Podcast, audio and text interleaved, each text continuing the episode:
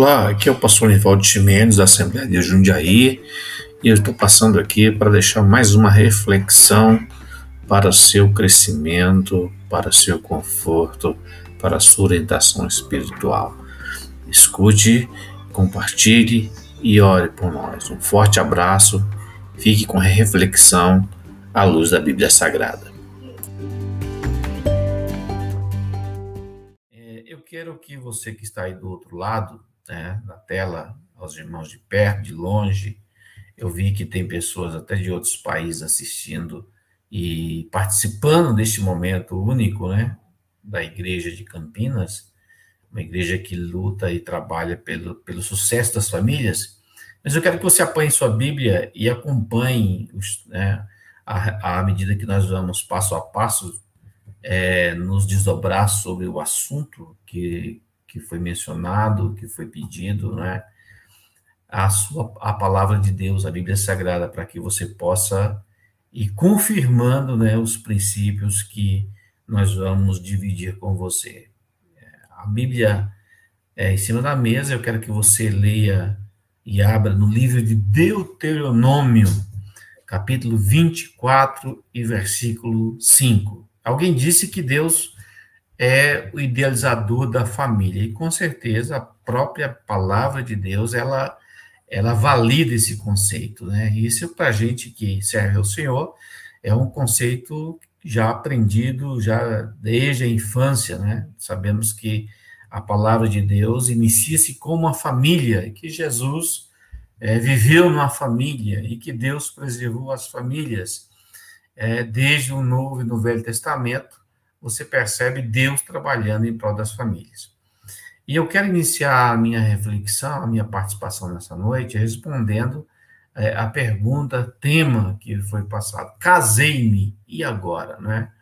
Ou seja, o que vou fazer? Né? Isso é importante, uma pergunta importante. Mas essa pergunta ela deve ser começada a ser respondida é, é, antes do casamento. Né? E, e, os irmãos Joel e irmã Diné, Departamento da Família, fui muito feliz quando iniciaram essa semana com a participação do pastor Aguinaldo Betti, meu amigo, e eu, se ele estiver ouvindo, um abraço para ele, né? quando ele trabalha as questões de namoro. Né? E o pastor Aguinaldo Betti foi muito feliz quando ele afirma que o namoro não é bíblico, né? É verdade, não é bíblico, o noivado sim, é, e é interessante que, se você examinar as páginas sagradas, você percebe que o, o casamento, é, na visão né, é, do Senhor, vem primeiro e o namoro vem depois. Então, você percebe ali que, quando Isaac viu Rebeca pela primeira vez, diz a Bíblia que a hora que ele levou ela para a tenda e, e, ali fizeram né, a cerimônia é, cultural, religiosa, social do casamento de Isaac, ele levou ela para a tenda da mãe dele e diz a Bíblia que ele a amou, né? E você percebe lá no capítulo 26 de Gênesis que o namoro deles após o casamento evidenciava carinho, respeito e felicidade. Tanto é que quando ele vai para o Egito, ele está ali diante de, de, de desculpa, Egito não, pela terra dos filisteus, e ali o rei Abimeleque vai passando pela janela, né? E aí ele vê Isaac brincando com Rebeca e chama ele e diz: Olha, não é tua irmã, é, é tua esposa, porque que tipo de brincadeira que irmão faz né, que, que não sejam casados? Então, para esse brincadeira, esse tipo de contato que vocês estão tendo são casados.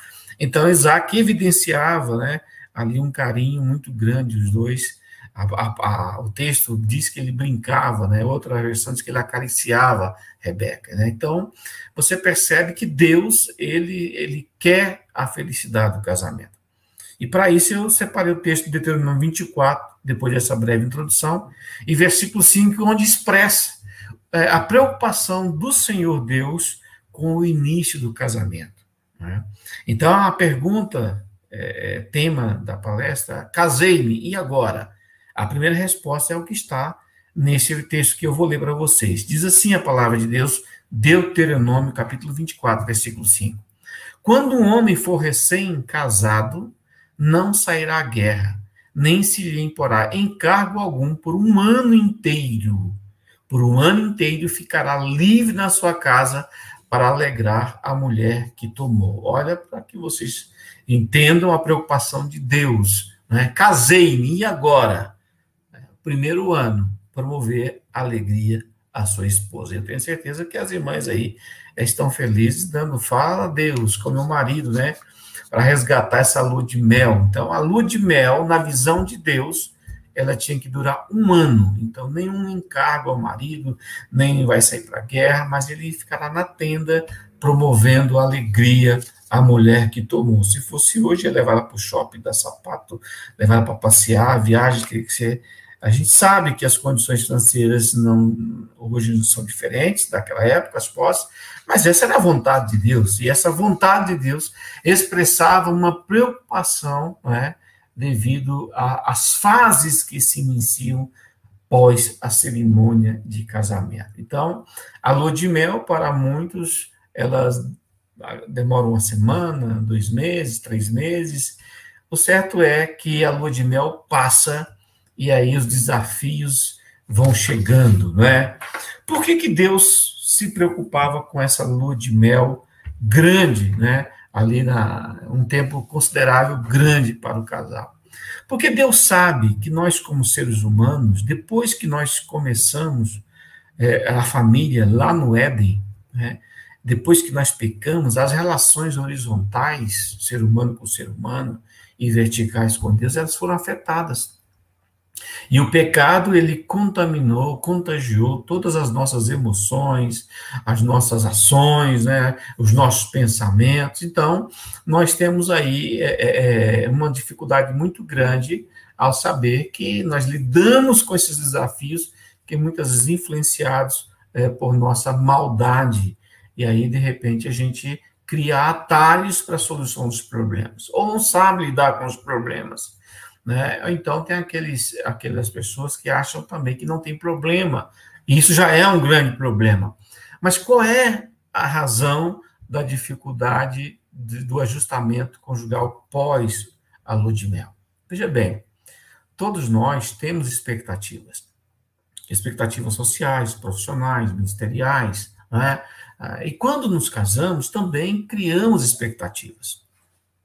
Essas expectativas a gente chama de expectativas conjugais, é?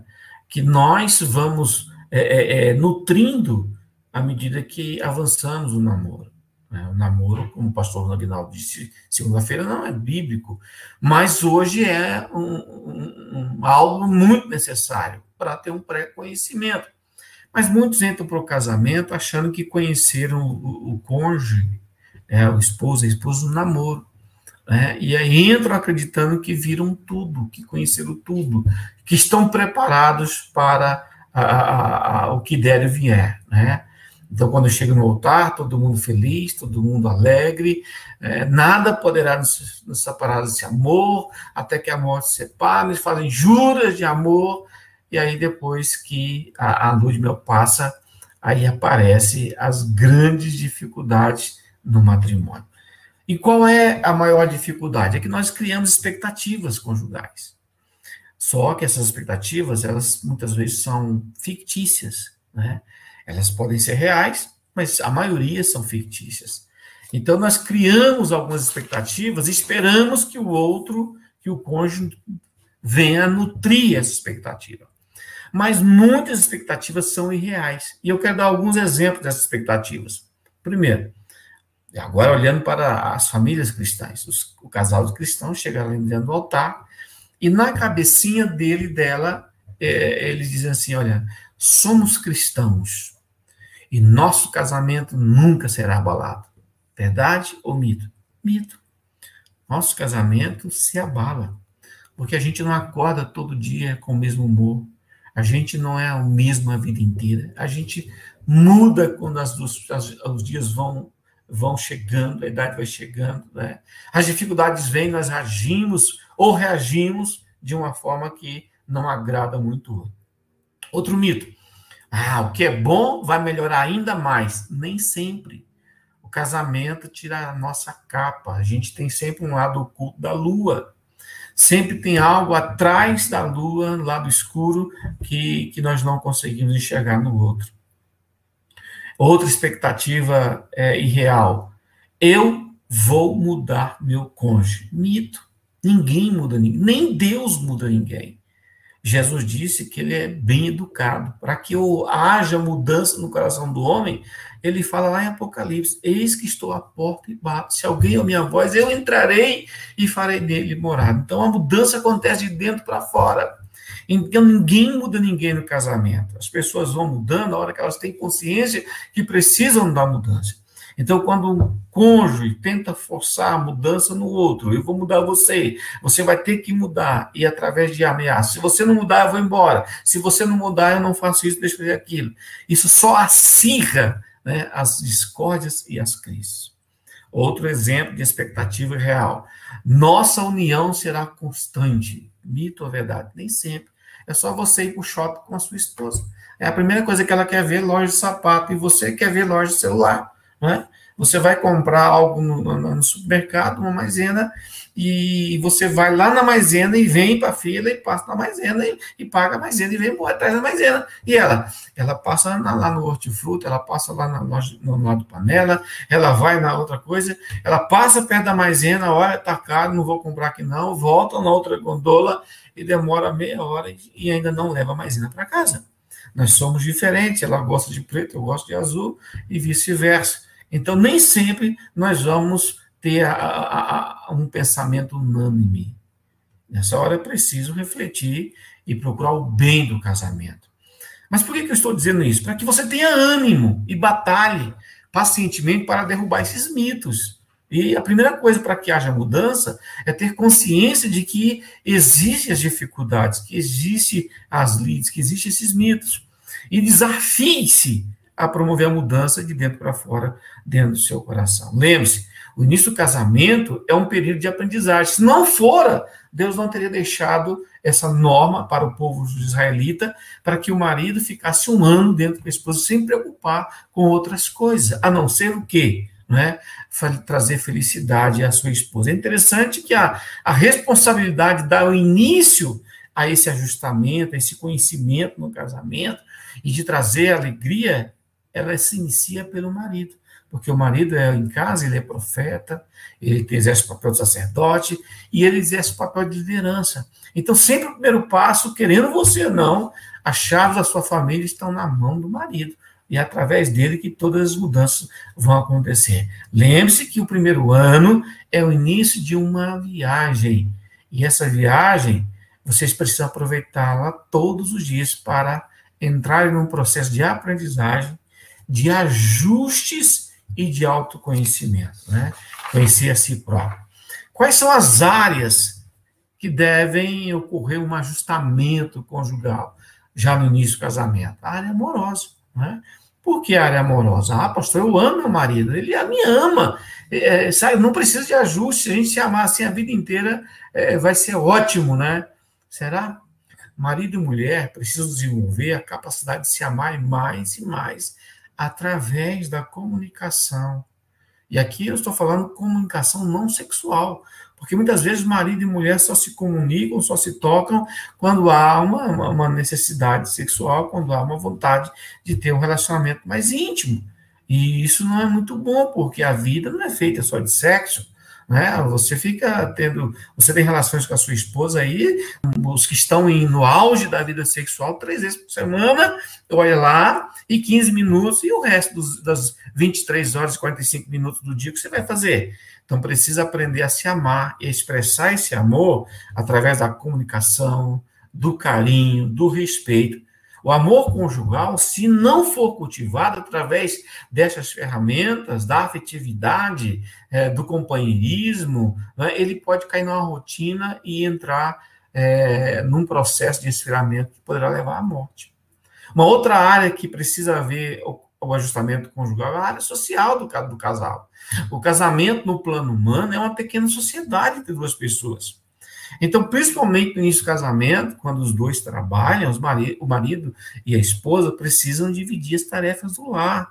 Principalmente hoje, nesse, nesse momento tão difícil que estamos passando, onde, no início do casamento, muitos casais entram com, com uma dívida alta porque estão pagando o apartamento ainda, ou estão pagando a festa, e aí, e, aí acontece que marido e mulher é, tem jornada de trabalhos, né, é, diárias, e chega em casa, a mulher vai para a cozinha, vai limpar a casa, e o marido vai para o sofá, ou vai para futebol, deixa a esposa sozinha em casa. Não, as tarefas do lar precisam ser divididas quando marido e mulher também dividem né, a, a, a, as, os seus ganhos, os seus surtos. É importante haver consciência de que essa sociedade ela vai até que a morte separe. Então, não é só dividir a cama, não é só dividir a mesa, não é só dividir a comida, tem que dividir também é, as tarefas domésticas. Né? É preciso entender que esse ajustamento tem quanto mais cedo ele ocorrer, melhor será a felicidade do casal. Uma outra área também que precisa haver ajustamento é a área psicológica. Né? Por quê? Porque muitas das vezes nós achamos que a nossa esposa, agora eu falo para os homens, ela deve expressar o seu amor por nós. E só que nós queremos que ela expresse o seu amor por nós da maneira que nós entendemos que é o amor. E nós também, às vezes, queremos amar nossa esposa, mas queremos amá-la da forma que nós entendemos que devemos amá-la. Às vezes, nós colocamos, queremos colocar é, no nosso olho é, um óculos azul, enxergar todas as situações né, da, da mulher com óculos azul queremos dar receita, queremos dar é, é, é, soluções práticas, porque o homem é mais prático, o homem olha para a manchete, a mulher olha para o texto, para os detalhes. Então, para que os dois possam ter um ajustamento é, de sucesso na área psicológica, o marido precisa colocar o óculos cor-de-rosa da esposa, enxergar as coisas do prisma da mulher. E a mulher coloca o óculos azul do marido, para que enxergue as coisas no, no, prisma do marido. Então ela vai amar o marido da forma que ele entende que deve ser amado. E a mesma coisa a mulher, vai ser amada pelo marido né, da maneira que ela precisa ser amada e entende que é ser amada. Não adianta você querer dar, chegar na sua casa, aniversário da mulher, e dar uma panela de pressão. Aí você fala, por que você não gostou da panela de pressão? É porque a pressão é na cozinha. Ah, mas eu ficaria contente se você me desse uma chave de roda, um alicate. Veja, são pensamentos distintos, né? Então é preciso ter esse ajustamento e foco, né, para entender a natureza do ser humano né, na área masculina e feminina. Uma outra área que precisa de ajuste, a área espiritual. A imaturidade espiritual natural é do novo convertido, ele está aprendendo né? As, as, os rudimentos da fé. Agora, a imaturidade espiritual retardada é do crente carnal, que ele não quer colocar em prática princípios bíblicos que foram escritos desde a fundação do mundo. Ele entende, até vai na igreja, ele, ele, ela ouve os princípios da palavra de Deus, mas não coloca no coração né, um desejo de mudança. Ou vai muito devagar, e muitas vezes trazendo angústia para a família. E outra, outra, outra é, é, falta de crescimento espiritual é a daquele crente sempre carnal e frio, né? Ele tem uma visão mundana das coisas, ele não tem uma visão de reino, ele não tem uma visão, aquela visão que Cristo é, nos orientou a orar. Venha a nós o teu reino e seja feita a tua vontade, assim na terra como no céu. Ele quer só a vontade dele, ela só quer a vontade dela, é? Então é um problema, muitas vezes, quando o casal não tem a mesma visão de mundo, a mesma visão de pecado, a mesma visão de princípios, e por isso que o apóstolo Paulo escreveu: olha, não vos prendais a um julgo desigual, né? Com os infiéis, com os incrédulos. E tem pessoas que se dizem cristãs, que estão na igreja, mas que são infiéis, que são incrédulos. Então precisa saber aonde você amarra aí o seu burro para não ter problema nessa área, né? E uma outra área que precisa ter ajustamento conjugal é a área sexual, né? É a área do ajustamento físico. A vida sexual do casal não é um mal necessário como muitas pessoas entendem, né? Por quê? Porque são frustradas. Por que, que são frustradas? Porque entram no casamento com aquela visão de sexo de Hollywood aquele amor onde as pessoas é, se encontram a primeira vez e já chega ao ápice do prazer, sem ter projeto, sem ter visão, sem, ter, sem se autoconhecer, sem conhecer o outro. É? Aquilo é mentira, aquilo não funciona. Se funcionar, o mundo não estaria às portas do divórcio. Então, na visão de Cristo, da palavra, uma vida sexual equilibrada, ajustada, é sinônimo de boa convivência diária, de maturidade espiritual, do amor de Cristo no coração, daquele amor ágape incondicional que deseja o bem-estar do outro. Por isso é importante você entender que os fatores de ajustamento conjugal, eles vão se dar e vão aparecer aonde? Na maturidade, né? Naquele, naquele processo que vai que você vai crescendo, se autoconhecendo, né? Muitos vão entender já no princípio que, que o nível de maturidade, maturidade do cônjuge é diferente do seu, e aí um vai ajudando o outro, o outro ajuda um, e os dois vão amadurecendo, amadurecendo, né? Alguns mais rápido, alguns mais devagar, mas o importante é você chegar lá na frente ou no dia de hoje olhar para trás. Eu não estou mais como eu comecei. Eu estou melhor, né? Então, na maturidade, no ajustamento conjugal, né, o conhecimento, a compreensão do outro vai ajudar a saber como reagir diante das lidas, diante das dificuldades, não é? É preciso então trabalhar tolerância, paciência e também gentileza. Muitos maridos deixam de ser gentis, né? Às vezes a gente observa maridos na igreja são gentis com as esposas dos outros, com as moças, mas com a família é um carrasco, é duro, não sabe sorrir. O que, que está acontecendo? Falta de, de viver um cristianismo mais profundo, né? São um cristianismo raso, né?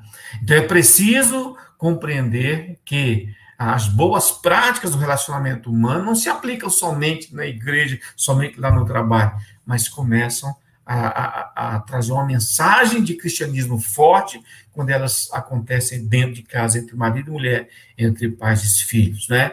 É preciso, então, trabalhar com responsabilidade e dedicação, né? principalmente a Deus da parte dos dois. E aí entra a participação espiritual né, onde maridos e, mulheres, maridos e mulheres, os casais, trabalham a sua área espiritual com projetos espirituais. Então, ele e ela se apoiam né, num, num, num projeto espiritual. Ah, eu vejo alguns jovens que casam e eles não sabem o que vão fazer depois de casar quando sair do grupo de jovens. Eles não têm um projeto espiritual, eles não se preparam. E aí, de repente, o marido envereda para um trabalho na igreja, a mulher para outro, e um não apoia o outro, e começa a fazer até uma desculpa e uma guerra dentro de casa. E aí o ambiente do lar fica prejudicado. Né? Consequentemente, vai trazendo desgaste físico, desgaste emocional, e aí é muitos se perdem até a saúde, a saúde espiritual e a saúde física. Então, eu quero que você guarde uma frase que eu vou extrair, que eu extraí do meu livro. Eu digo assim, lá no meu livro, os primeiros meses de casamento devem ser marcados por investimentos no relacionamento. Lembre que Deus disse: ficará um ano na sua casa promovendo a alegria à mulher que tomou. Né? Há casais que, com problemas de 10, 15, 20 anos, que não são fáceis de solucionar, porque se iniciaram lá na lua de mel. E com o passar do tempo foram empurrando para debaixo do tapete. Né? E aí marcas profundas né, foram geradas de dor e decepção. Então, quando mexe, às vezes por fora está cicatrizado, mas o espinho está lá dentro. Então, precisa investir, investir nesse bom relacionamento. Você precisa construir colunas de edificação no casamento. Por que, que precisa ter essas colunas de, de, de, que podem fazer o seu casamento chegar no casamento de sucesso? Eu, pela misericórdia e graça de Deus, eu e minha esposa, nós já temos 32 anos de casado. Hoje, o nosso amor, eu digo, olhando na tela, e vocês estão vendo no meu olho, a minha esposa também está lá do outro lado, e ela está ouvindo, está vendo o que eu estou falando, né? e as minhas filhas são as maiores testemunhas meus genros, hoje nós nos amamos muito mais do que do início do casamento. Por quê? É um amor com conhecimento. E uma das colunas que nós erigimos ao longo do nosso, da nossa caminhada conjugal foi a coluna da doação. É? Lá em Lucas 6,38, Jesus diz que é melhor bem-aventurado dar do que receber. Muitos casais têm dificuldades no seu ajustamento porque são egoístas. Né? Muito marido morcego, já viu aquela, aquela linguagem lá, morcegão, né? que só vai na garupa dos outros? Muitas esposas morcegas, né? que, que só querem receber, receber. É uma geração que só pensa em receber, receber bênção. E entra para o casamento querendo receber e não querendo dar. Jesus disse que é melhor dar e Jesus falou que o segredo das relações né, humanas diante de Deus com piedade é aquilo que vós quereis que os homens vos façam, fazer de vós. Então vamos parafrasear isso para o casamento? Aquilo que você que seu marido faça para você, faça para ele. Aquilo que você quer que sua esposa faça para você, faça para ela. Né? Junte isso com uma outra coluna chamada compromisso. Né? Vocês já viram os adolescentes, não dessa época agora, né? Os adolescentes da nossa época, minha, do Joel, né? A gente tinha uma frase que se dizia na, na, na juventude: vivo arranhado, até em, até em caminhão eu já vi essa frase, mas não largo meu gato, né? É lógico, é simples essa frase, mas ela mostra o quê? Um compromisso. E uma coluna que precisa ser erguida no casamento é a coluna do compromisso. Lá em Romanos 7, 2 a 3, o apóstolo Paulo disse que a mulher e o marido estão ligados enquanto viverem. Só podem estar livres para contrair novo matrimônio depois que o outro foi embora dessa terra. É? Então, o casamento é uma coisa muito séria. Não pode toda hora um problema, dificuldade, ameaçar. Eu vou embora. Desse jeito não tem condição de continuar com você. Esquece isso, meu amigo. Está na hora de amadurecer. Levanta. Vamos melhorar isso aí, dona. A senhora precisa entender que diante de Deus, seu casamento, ele é até que a morte separe. A senhora não gostou da frase? Muda enquanto viver. Então, meu querido, minha querida, se o negócio não tem solução, só pode fazer uma coisa: começar a orar. Senhor, prepare e leva. Prepare e leva. Só que se a fé dela foi mais forte que a sua, hein, campeão? Pois é, precisa ter o compromisso. As coisas podem. O compromisso é uma ilha de segurança. O amor até pode morrer, o amor pode esfriar, mas o compromisso é uma ilha que faz segurança. Hoje a coisa está ruim, mas amanhã a coisa pode melhorar. Sabe por quê? Jesus disse: Para vós que temeis o meu nome, nascerá o sol da justiça. Paulo, o salmista disse: O choro pode durar uma noite, mas a alegria vem pela manhã. Então amanhã vai vir, e Deus é eterno, e ele já está lá no amanhã, esperando de braços abertos para que você e a sua esposa, a dona Maria aí, possa melhorar essa relação e levantar essa coluna de compromisso, tá bom, meu amado? Outra coluna é do respeito. Lá em Efésios 5, 23 ao 20, a, 25 ao 33, o apóstolo Paulo mostra é, a relação mútua do casal, é, é, é, ilustrando que o amor do marido para a mulher tem que ser igual de Cristo para a igreja. E lá no, no versículo 33, se não me falha a memória, o apóstolo Paulo diz: olha, a mulher respeite seu marido, e o marido ame sua mulher. Não é? Muitos casamentos começam a, a, a ir por água abaixo quando é, é, deixa de se respeitar o outro. E muitas vezes esse falta de respeito começa com sarcasmo. E muitas das vezes muitos homens usam essa ferramenta, o sarcasmo, para humilhar suas esposas. Né? É, sou inteligente, mas ele quer dizer outra coisa. Isso é sarcasmo, isso é pecado. Paulo diz em Colossenses: maridos, amai vossas mulheres e não as irriteis. E a senhora, dona, precisa respeitar o seu marido, porque o marido entende, e Deus fez o homem assim, que o respeito é o sentimento mais profundo de um homem. Então, quando a senhora diz respeite seu marido na frente do pastor, na frente das crianças, na frente do vizinho, na frente do colega dele, né, você está dizendo para ele: Eu não te amo, e por isso que eu não te respeito. E isso é um ciclo, um, um ciclo venenoso, né? O apóstolo Paulo diz que não. Quanto mais o marido ama a esposa, mais ela deve tratá-la com respeito. Quanto mais ele trata ela com respeito, mais ele a ama. Amém, amado? E uma outra coisa importante, uma outra coluna, né, para que esse casamento possa estar ajustado e deve ser construído no início do casamento, é a cumplicidade, né? Juntos. É construir projetos de vida, projetos espirituais. O marido não pode decidir as coisas sem avisar a esposa. A esposa também não pode sair comprando geladeira sem avisar o marido. Avisar o marido é preciso cumplicidade nas decisões para que a coisa funcione. E eu quero dizer para vocês uma outra frase que eu extraí do meu livro. Casamento não é um conto de fadas, mas sim uma grande oportunidade de aprender a amar incondicionalmente. Amor incondicional é aquele amor que tudo suporta, tudo espera e não se porta com indecência. É aquele amor que Deus demonstrou para nós lá no Calvário. Né? À medida que o tempo vai passando, os cônjuges têm o dever de aprender passo a passo a como agradar-se mutuamente. Isso onde está escrito isso? Lá em 1 Coríntios 7, 33, 34. O apóstolo Paulo diz assim: que a mulher casada ela cuida das coisas do mundo, e mundo ali não é sistema mundano, mas quer dizer lidas diárias dentro da família. As mulheres cuidam das coisas do mundo e como agradar o marido. E o marido, Paulo diz no mesmo versículo, versículo 34, os maridos devem cuidar das coisas do mundo e como agradar a sua esposa. Então, se a mulher procura cuidar e agradar o marido, e o marido cuidar e agradar a mulher, a tendência desse casal é conhecer-se mais profundo amor e aí fortalecer a sua relação, trabalhando de forma que a intimidade ela é uma base fixa dentro desse casamento de apoio. Os filhos vão ver e vão entender que papai e mamãe, eles são crentes, são piedosos, se amam e não vão se sentir ameaçados. Né? Amém, meus amados? Eu, eu não sei, deixa eu ver aqui meu horário. Meu horário está quase terminando e eu quero falar mais um assunto importante que deve, deve é, ser alvo de, de um trabalho conjunto dos casais assim que se casam. É, Casei-me agora, uma outra coisa importante. Lá em Gênesis 2,24, Adão, ele, ele olha para sua esposa e diz, olha, essa mulher é osso dos meus ossos, pois chamada, será chamada de varô ou de mulher, por quando o varão foi tomado. Aí ele diz, e deixará o homem a seu pai e sua mãe, e unir-se sua esposa, e serão os dois uma só carne. Deixa o homem, quando ele fica maduro, constitui uma nova família, deixa pai e mãe e leva esse valor, essa referência de família para o casamento, e os dois, num processo de aprendizado mútuo, entram na mais profunda intimidade, construindo uma nova família. Amém, queridos? É importante você entender. Deixar pai e mãe é muito mais do que só sair de casa, não é? Por que, que os, os casados precisam entender com maior profundidade essa questão de deixar pai e mãe?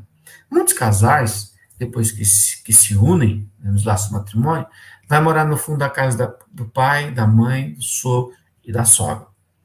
E aí tem uma frase que eu digo, que eu vi muito bem, coloquei no livro, que é assim, ó, os noivos deve, os novos cônjuges, né, agora casados, não devem morar nem muito longe para que os pais de ambos vão passear lá de mala e nem tão perto para chegar de chinelo. Por quê?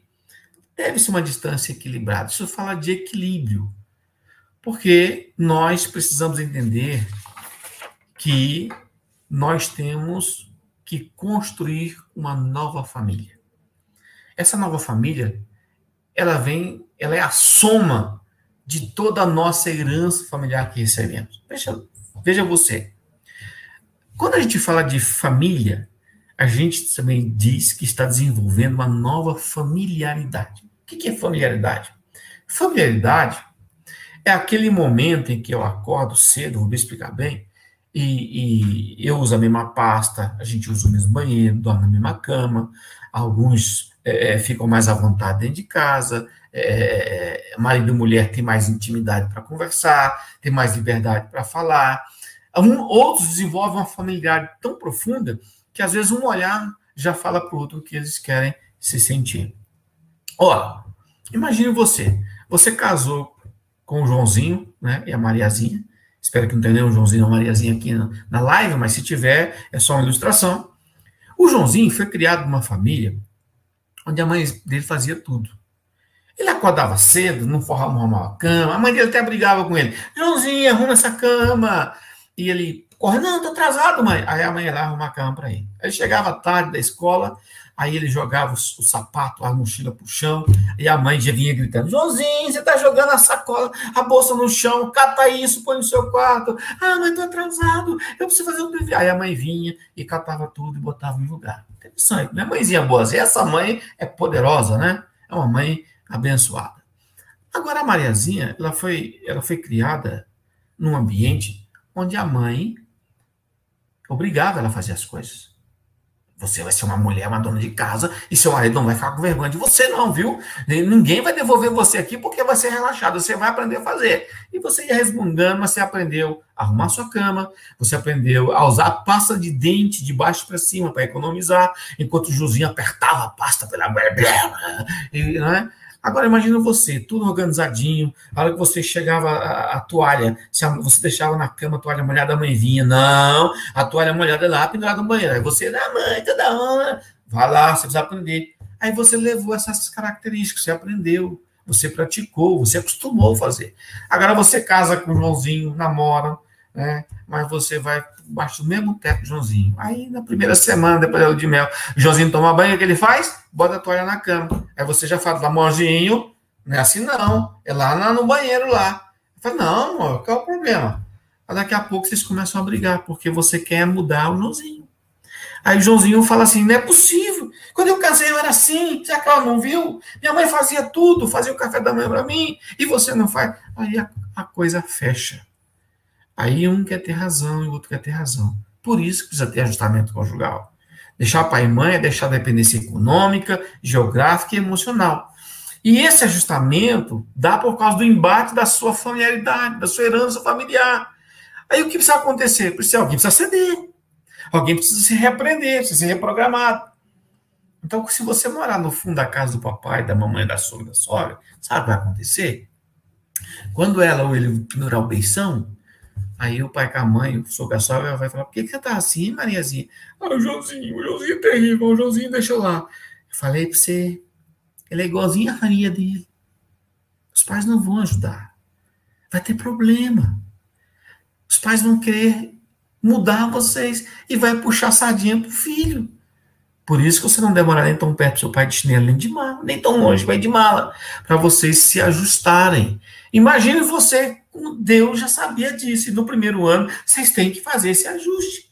E isso só se dá quando você reconhece a necessidade, quando você reconhece que tem uma herança familiar diferente e que isso não é motivo de briga, mas é motivo para juntar forças.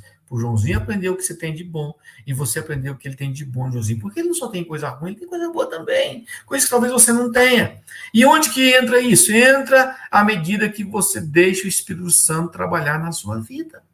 Uma das coisas que nós, como cristãos, devemos desenvolver é, é o fruto do Espírito Santo. Paulo diz que é para a gente se encher do Espírito. Quando a gente é encher do Espírito, a gente também produz fruto.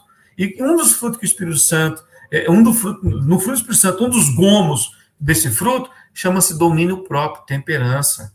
E a temperança e o domínio, domínio próprio só vai vir à medida que a gente vai tendo experiência, vai praticando, vai pedindo que o Espírito nos controle. Então, ontem, o Anderson e a Thaís falaram de temperamentos. Um temperamento controlado pelo Espírito Santo. E todo dia isso é uma batalha, porque a gente não amanhece no mesmo dia. Né? Você também, irmãzinha, vai amanhecer de TPM. Mas chega uma hora que você vai, vai ficar maluco, você não sabe se é pós ou pré-menstrual, porque isso pode mudar na medida do tempo. E onde que entra? O conhecimento, a tolerância, a gentileza, o desejo de aprender, o desejo de melhorar. Por isso que é importante você entender que a familiaridade vai ser o resultado dessa herança familiar. E aí tem coisa que você vai ter que esperar o tempo amadurecer, o Joãozinho, ou a Maria, para que ele possa ter consciência, preciso mudar, mudar para glorificar Jesus. Então, para resumir esse tópico, eu quero dizer para vocês que a herança familiar é a base de onde a gente vai começar a nossa familiaridade.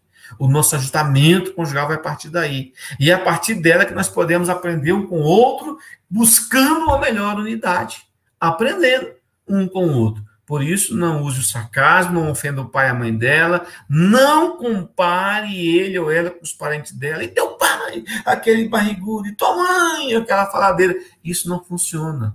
Isso não é um lar cristão. Isso não é um lar no Salmo 128. Isso é um lar onde as guerras, as gritarias, eles vão destruir a sua posteridade, a sua herança, os seus filhos. Não é? Pois é importante. Nesse conjunto todo, vocês vão se organizando, se ajustando, vocês vão sendo cúmplices, e uma área que vocês têm que ser cúmplices, que você não pode deixar de, de, de, de lutar, é a área financeira. Lá em Lucas, capítulo 14, versículo 28, Jesus ele usa um princípio da administração para ilustrar um tema muito importante sobre a necessidade de se preocupar com o reino de Deus. E um, uma frase que ele diz lá no versículo 28, né? Isto, e ele usa o princípio da administração e fala assim: ó, qual de vós, querendo edificar uma torre, não se assenta primeiro a fazer as contas dos gastos para ver se tem com que acabar? Ou seja, você não põe no papel as contas de quanto você vai gastar?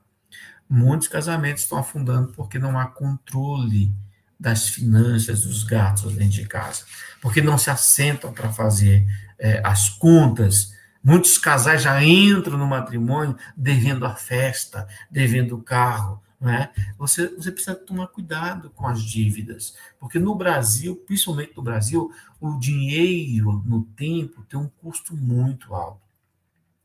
Precisamos aprender a inteligência financeira. A inteligência financeira, é, ela diz assim, olha, não compre mais do que você ganha.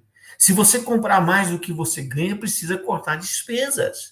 Então, o celular não é para ser trocado todo ano. Não precisa trocar só porque o fulano tem um iPhone ou um Galaxy. Não, você, não o celular ele é para falar, para fazer o WhatsApp e para usar, para usar a seu favor para melhorar a sua vida e não para afundar a sua vida financeira.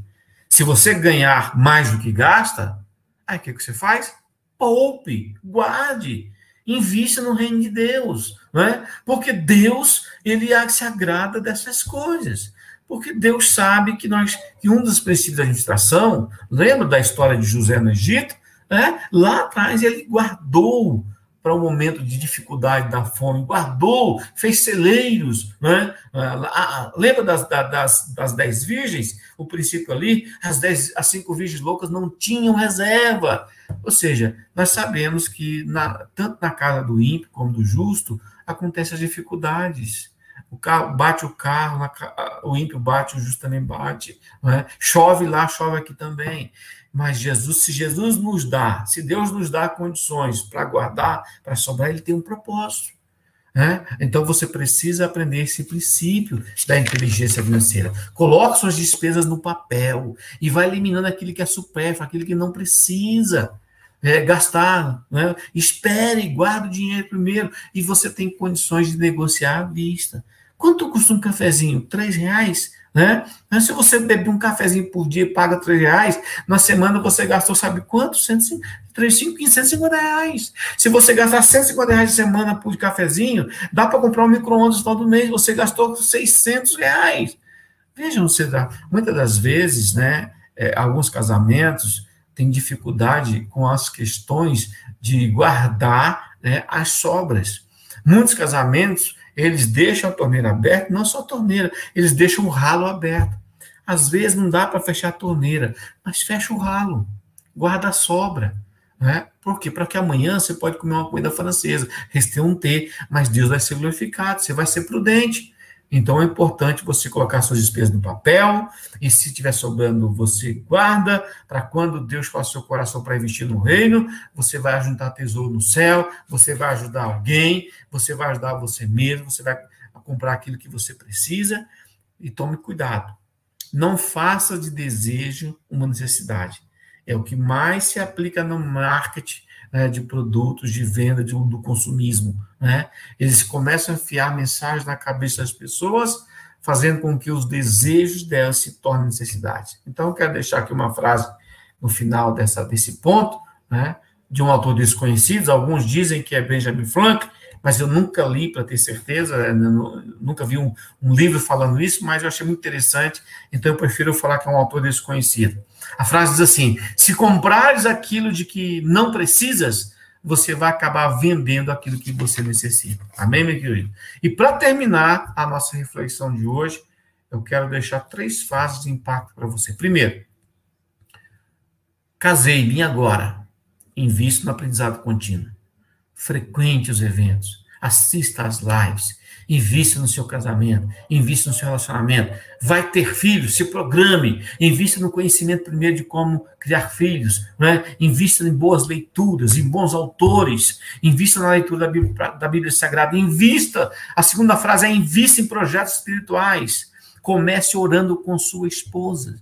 É uma batalha. Faça um teste. Muitos casais não têm condições, não sabem orar um perto do outro tem dificuldade de abrir o coração na oração perto do cônjuge. Comece hoje. Aplique esse princípio. Ore com sua esposa. Comece você, maridão. Chama ela. Abraça ela debaixo aqui do suvaquinho aqui, ó. E diz: vem cá, minha filha, vamos orar. E ora por ela. Mas não vai querer dar sermão para ela. O irmão uma vez ouviu esse conselho e ele começou a orar, Senhor, abençoa a tua serva, que ela possa ser mais limpa, Senhor, que ela possa ficar mais bonita, que ela possa pintar o cabelo. E começou a doutrinar a esposa ali. Aí o que aconteceu? Aí a briga começou. Aí veio, ah, pastor, seu conselho não deu certo, não. Por quê? Porque ela brigou comigo. E acabou com você? Como foi a sua oração? Aí ele começou a repetir, começou a doutrinar a esposa. Não, não é isso não. Abençoe sua esposa, ore por ela, agradeça a Deus por ela, né? Escute a oração dela, ajude ela quando ela começar a abrir o coração na oração, você confirma com ela a oração. Isso mesmo, Senhor. Abençoa a tua serva. Me ajuda, Senhor, a realizar o sonho da minha esposa. Ore com seus filhos, ore pelos familiares delas, ore pelo seu marido também, ore com ele. Né? Quando ele chamar você para orar, não fique ali fazendo manha, diz, ah, olhe sozinha, já estou debaixo da coberta. Não, dona, levante aí, vá lá, ajude esse maridão. Esse homem, ele é revestido de autoridade por Deus para liderar sua família. E quem deu essa autoridade foi Deus, de sacerdote, de profeta e de liderança. Amém, meus queridos? E por último, a última frase. Torne-se os cônjuges que Deus quer que vocês sejam, e não o que a mídia está ensinando. O que a mídia ensina, os casamentos fracassam. Agora, existe uma família que é uma família de sucesso. Pastor, existe família perfeita? Quem escuta o irmão Nivaldo falando assim, é, a primeira coisa é vontade de vir morar aqui na casa do irmão Nivaldo. Ah, lá deve ser uma benção. Deve ser, não. A minha, a minha família não é perfeita. A única família perfeita que houve foi a do Éden, mas caído em pecado. Agora, existe uma família possível. E qual é a família possível?